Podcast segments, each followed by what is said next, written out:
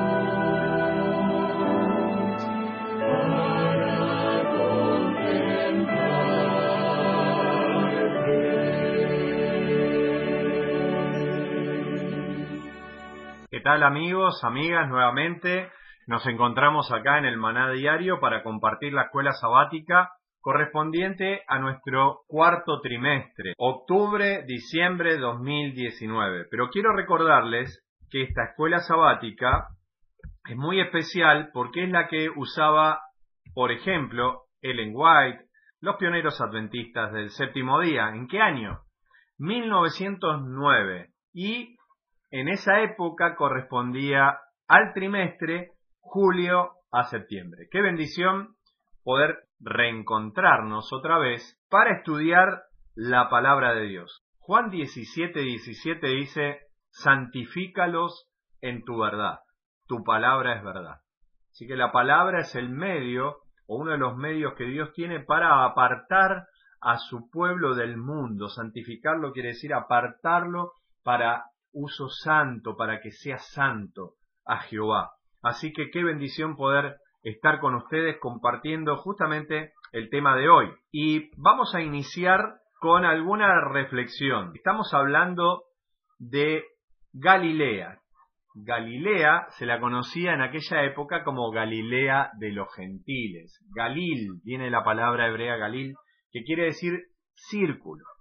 Algunos decían que cómo podía haber salido algún profeta de Galilea. Sin embargo, la mayoría de los apóstoles era de Galilea. Galilea se la situaba de la siguiente manera. Una parte alta, que se llamaba la Alta Galilea, y otra parte que se llamaba la Baja Galilea. ¿Qué ciudades encontramos conocidas en lo que para nosotros sería como una provincia, ¿no? Galilea, Samaria y Judea corresponden a lo que nosotros conocemos como la Palestina. Vamos a algunas ciudades que hay ahí, a ver si les resulta familiar. Por ejemplo, Nazaret, donde se crió nuestro Señor, conocido como el Nazareno. Naín, donde estaba la viuda de Naín, la hija de la viuda de Naín, ¿no? que fue resucitada entre los muertos. Allí está Tiberías. ¿Por qué? Porque estaba el mar conocido, en realidad era un lago, pero se lo conocía como Mar de Tiberías. Tenemos la ciudad de Capernaum. Y con respecto a esto, después ahora voy a dar alguna información profética. Tenemos Corazín. Tenemos Caná, donde el Señor hizo el primer milagro. Es más, hay algo para los que están escuchando y son adventistas del séptimo día, hay una expresión en el libro Evento de los Últimos Días que es una compilación, no es un libro que escribió la señora Ellen White, sino que es una compilación de diferentes citas. Esta corresponde a la Review and Herald del año 1893, mes de agosto. Miren lo que dice ahí. Con respecto a recibir mucha luz y a no practicarla, va para la iglesia en general y para Adrián en particular, o pone tu nombre ahí. me hizo reflexionar a mí, lo veníamos hablando también con mi señora al respecto. Les voy a leer entonces la cita que se encuentra en el capítulo 4, la iglesia de Dios de los últimos días. Dice así, de aquellos que se jactan de su luz y sin embargo no andan en ella, Cristo dice, por tanto os digo que en el día del juicio será más tolerable el castigo para Tiro y Sidón que para ustedes.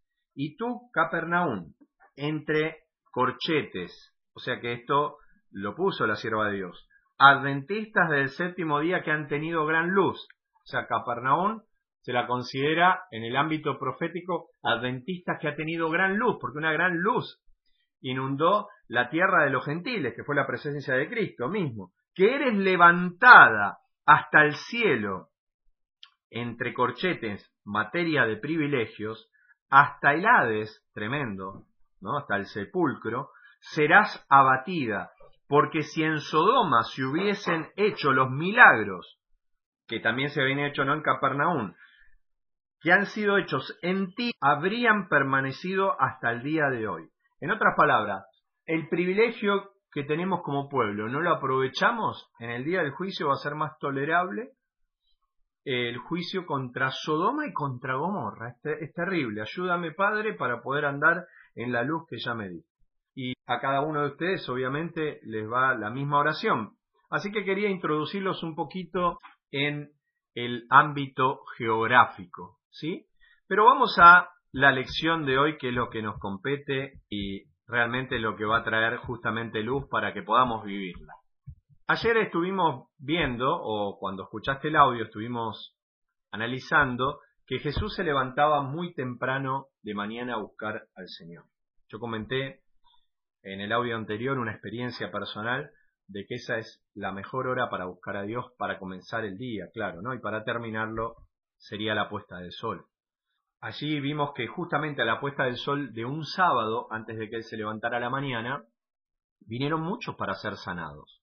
No voy a dar las aplicaciones a la vida personal que las di en el audio anterior, la puedes escuchar. Muchos venían a buscar a Jesús para ser sanados al otro día, por lo tanto él necesitaba buscar bien temprano en oración a su Padre, porque todos los milagros que él hizo no los hizo por el poder que estaba en él mismo, no, los hizo por el poder que recibía de Dios cada mañana. Esto es una alerta. La nota 1 justamente decía eso. ¿Cuánto más nosotros necesitamos buscar de Dios si Jesús, el Hijo de Dios, que Él nació de una manera particular, porque nació del Padre, donde no hay absolutamente nada de pecado, y de María, que ella tenía una naturaleza caída, por más que haya sido una mujer virtuosa por excelencia, de la cual dice la misma palabra que no se ha levantado mujer más bendita que ella. Y el privilegio, ¿no?, de que en su vientre haya sido concebido Jesús, el Hijo del Hombre, pero que a su vez, desde los días de la eternidad, era el Hijo de Dios. Volvió a nacer de otra manera, él se sujetó a su Padre, vivió en estricta obediencia como cualquier ser humano debería vivir, y por eso como un ser humano que tenía una, una naturaleza no pecadora, una naturaleza que tendía a ser lo bueno, estaba en pugna con la otra naturaleza, solamente que Cristo siempre le hizo caso a la naturaleza divina y por eso vivió sin pecado. Pero si Él necesitó vivir así, ¿cuánto más nosotros? Porque cuando vos aceptás a Cristo, recibís el Espíritu de Cristo por consecuencia de haber tenido el perdón de los pecados y el perdón vino por el arrepentimiento, por la tristeza que produjo eh, Dios en tu corazón, de la cual no hay que nada que arrepentirse, sino al, al, entender cuánto amor nos tuvo Dios que dio a su Hijo, ¿verdad? Entonces, ahí es cuando el Espíritu de Dios entra en nuestra vida y entonces en los creyentes empieza una puja entre una naturaleza y la otra. ¿Y cómo poder vencer? Como Cristo venció, levantándose muy temprano de mañana. Este es un desafío tremendo para nosotros como iglesia. No podemos ver obras de victoria sin esto. Yo estoy luchando y estoy pidiéndole a Dios que me ayude, que nos ayude a poner en práctica aquellas cosas que sí sabemos, como esta que nos ha enseñado esta maravillosa lección. ¿Sí? Vamos al libro de Marcos, capítulo 1, y vamos a ir hasta el versículo 39. introducción del mensaje de hoy. Dice así la palabra de Dios. Marcos 1, y vamos a comenzar en el 35 hasta el 39. Levantándose muy de mañana, siendo aún muy oscuro, salió y se fue a un lugar desierto y allí oraba, oración personal matutina. Le buscó Simón y los que con él estaban, que eran otro de los apóstoles, y hallándole le dijeron, todos te buscan. No eran todos, eran algunos. Le da el contexto la parte superior, ¿no? Y ahí se va a dar cuenta quiénes estaban con Jesús, desde el versículo 29 en adelante. Dice Simón y los que con él estaban, todos te buscan. Y él les dijo, versículo 38, porque la pregunta es, ¿qué respondió Jesús y qué él hizo? Vamos a los lugares vecinos para que predique también allí, porque para esto he venido. Y predicaba en las sinagogas de ellos en toda la Galilea y echaba fuera demonios. Hermanos, qué importante es leer el contexto. Los que lo han escuchado me van a entender. Los que no han escuchado y están escuchando este, escuchen el audio anterior. Porque en el audio anterior yo leí el contexto de esto. Porque si no parece una respuesta como hasta dura de Jesús. Pero cuando uno lee el contexto se da cuenta que Jesús el día anterior había estado en una sinagoga, había ido a la casa de Simón, había sanado a la suegra de Simón, reprendiendo la fiebre. Al atardecer vinieron un montón de gente y dice que se agolpó, mire, se agolpó tremendamente casi toda la ciudad.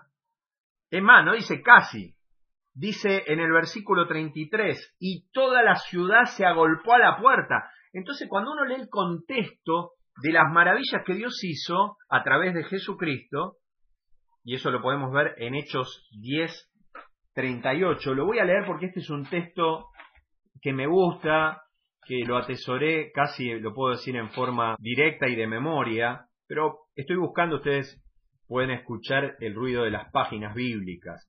Hechos 10:38 dice lo siguiente, cómo Dios ungió con el Espíritu Santo y con poder a Jesús de Nazaret, o sea que era el poder de Dios que venía al Padre, y cómo éste anduvo haciendo bienes y sanando a todos los oprimidos del diablo, porque Dios estaba con él. Ese es el secreto de la victoria y cómo vencer el pecado y encima a las huestes satánicas que hoy se están levantando con poder en todo el mundo, pero Dios, hay buenas nuevas, tiene más poder.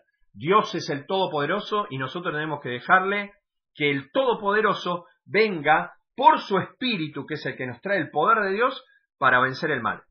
¿Cuánto necesitamos un bautismo del Espíritu? Pero volvemos al tema. Cuando uno va al contexto, hermanos, yo me apasiono con las lecciones, la verdad me encantan, por eso tenía un deseo enorme de que ustedes puedan compartir esto también con otros después que ustedes reciban y puedan ustedes mismos investigar. Cuando uno va al contexto, que es una primera lección para el que estudia la Biblia, entiende que toda la ciudad se agolpó a la puerta. Entonces la respuesta de Cristo cuando dice vamos a otros lugares, a los lugares vecinos, es lógica. ¿Por qué? Porque nosotros a veces nos estancamos en un lugar y nos sentimos tan bien y estamos sanos que nos olvidamos que los vecinos necesitan de la misma sanidad, de la misma paz que estamos teniendo nosotros. Por tanto, los grupos que se levantan deben ser grupos de oración y de trabajo misionero. Ahora estamos trabajando con algún hermano con respecto a esto mismo que le estoy diciendo. Así que no más que se levante un grupo, no solamente es para estudiar la Biblia, no solamente es para orar, es también para trabajar. Y de esa manera se acaban los chismes y se acaban muchas cosas cuando la iglesia está fortalecida por la oración, el estudio de la Biblia y la tarea misionera. Por eso en el lugar santo tenemos los panes, que representa la palabra de Dios, el altar del incienso, que representa la oración, y el candelabro, que ilumina, porque debemos ser luz en el mundo que está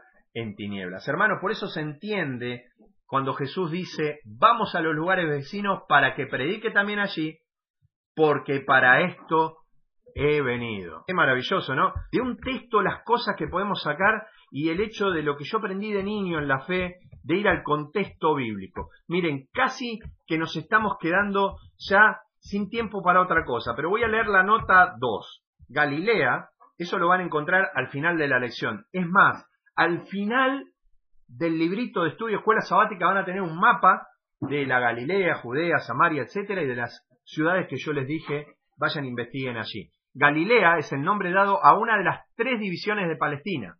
Las otras son Judea y Samaria. Este es el distrito que fue el más honrado con la presencia de nuestro Salvador. Por eso se aplica a la iglesia adventista los privilegios que tuvo.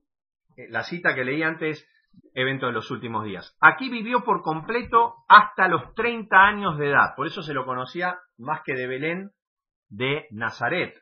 Y aunque, obviamente, él nació en, en Belén, ¿no? De Judía para cumplir justamente la profecía bíblica, que en Belén iba a salir el Señor y Salvador. Pero dice, aquí vivió por completo en Galilea hasta los 30 años y aunque después del comienzo de su ministerio visitó con frecuencia otras provincias, fue aquí donde residió principalmente. Y ahí dice Popular and Critical Encyclopedia. Bueno, hermanos, esa es la nota 2 y yo sugiero casi que vayamos a la próxima pregunta, que es la número 4, que dice lo siguiente. La curación del leproso. ¿Qué milagro fue hecho por el Salvador en una de las ciudades de Galilea y mediante qué acto fue hecho el milagro? Versículos 40 al 42. Y aquí vamos a terminar en este día del maná diario, la palabra de Dios. Cuán importante, ¿verdad? Vamos al texto que dice lo siguiente. Marcos 1, 40 al 42. Vino a él un leproso, rogándole e hincada la rodilla, le dijo, si quieres puedes limpiarme. Jesús, teniendo misericordia de él, extendió la mano y le tocó y le dijo, quiero, sé limpio. 42. Y así que él hubo hablado al instante, la lepra se fue de aquel y quedó limpio. Milagro fue hecho por el Salvador en una de las ciudades de Galilea, la curación de un leproso, hermano. La lepra en la Biblia es símbolo del pecado. Jesús vino para sanar y para sanarnos de la lepra del pecado. Jesús al que quiere, porque dice que de tal manera amó Dios al mundo, que ha dado a su Hijo unigénito para que todo aquel que en él crea no se pierda, sino que tenga la vida eterna. Juan 3:16. Y Jesús no vino a condenar el mundo, porque Dios estaba en Cristo reconciliando al mundo consigo mismo. Entonces, miren, esa persona fue a Jesús y se hincó de rodillas. O sea, se humilló ante la presencia de Dios, porque Cristo es la presencia visible del Dios invisible.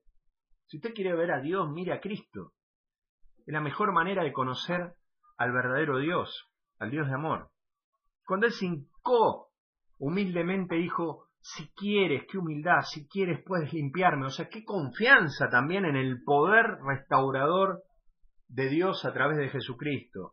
Si quieres puedes limpiarme. Qué, qué lindo sería que nosotros como pueblo, como iglesia, podamos tener este poder obrando en nosotros y, y está habilitado para nosotros porque lo estuvo para los apóstoles tenemos que creerle a Dios, pero tenemos que vivir como Cristo vivió. Enseñanza para mí y para vos. Jesús dice que tuvo misericordia de él, extendió la mano y le tocó. Qué interesante, porque desde el cielo se extiende una mano, que es la mano de Dios a través de Cristo para tocarte. Porque necesitamos el toque sanador de Cristo, necesitamos hoy quien escucha el toque sanador de Dios, de una enfermedad, de una dolencia, de como estuvimos hablando hace un poquito con varios hermanos que están siendo atribulados en diferentes lugares del mundo, con diversas pruebas. ¿Cuánto necesitamos la misericordia y el toque sanador de Cristo? Tenemos que decirle, Señor, quiero que me sanes. Y el Señor, tal cual le dijo a él, quiero, sé limpio. Como si yo no voy con esa humildad ese saber que Dios tiene el poder para sanarme no me va a sanar si Él quiere lo mejor para vos. Él no quiere la enfermedad. Él vino a curarnos de la enfermedad. La palabra de Dios dice, Él vino para dar vida y vida en abundancia. Así que saca la idea al diablo porque Dios te quiere ver feliz. Y dice la palabra de Dios que así que él, cuando hubo hablado, porque hay poder en la palabra de Cristo, hay poder en la palabra de Dios, al instante la lepra se fue de aquel. No es que pasó mucho tiempo. Cuando vos crees, al instante Dios te sana para el que cree. Y quedó limpio. Y entonces le encargó algo rigurosamente, que lo vamos a ver en el día de mañana, porque hay lecciones, hermanos, voy a retomar con esto, pero hay lecciones que son preciosas. Pero así como la sierva de Dios dice que debe quedar algún deseo, algún deseo de saciedad, de alimentación, ¿no? Que no, no, no, no quede todo el estómago lleno, o sea, que quede un deseo de querer más. Entonces vamos a dejar aquí la lección de hoy, para que quede ese, ese deseo de, de más de la palabra de Dios, para que mañana, si Él nos da la vida, podamos seguir comiendo del maná diario. Que Dios te bendiga, nos reencontramos el día de mañana. Mi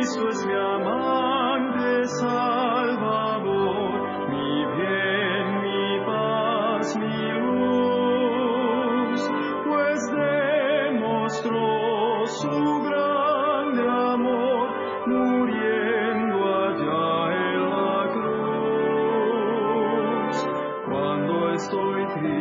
triste encuentro en él. Consolador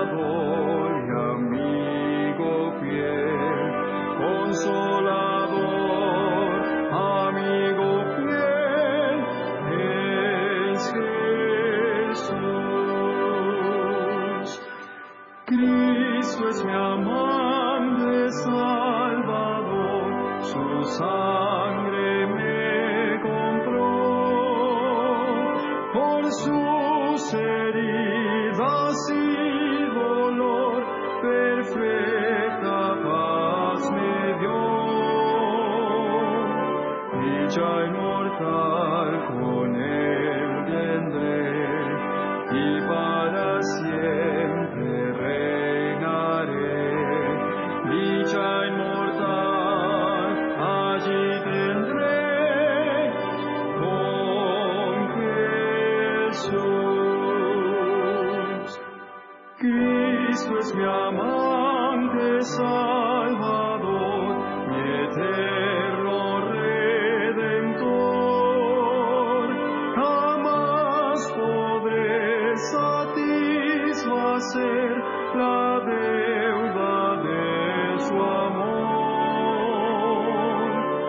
seguiré pues en la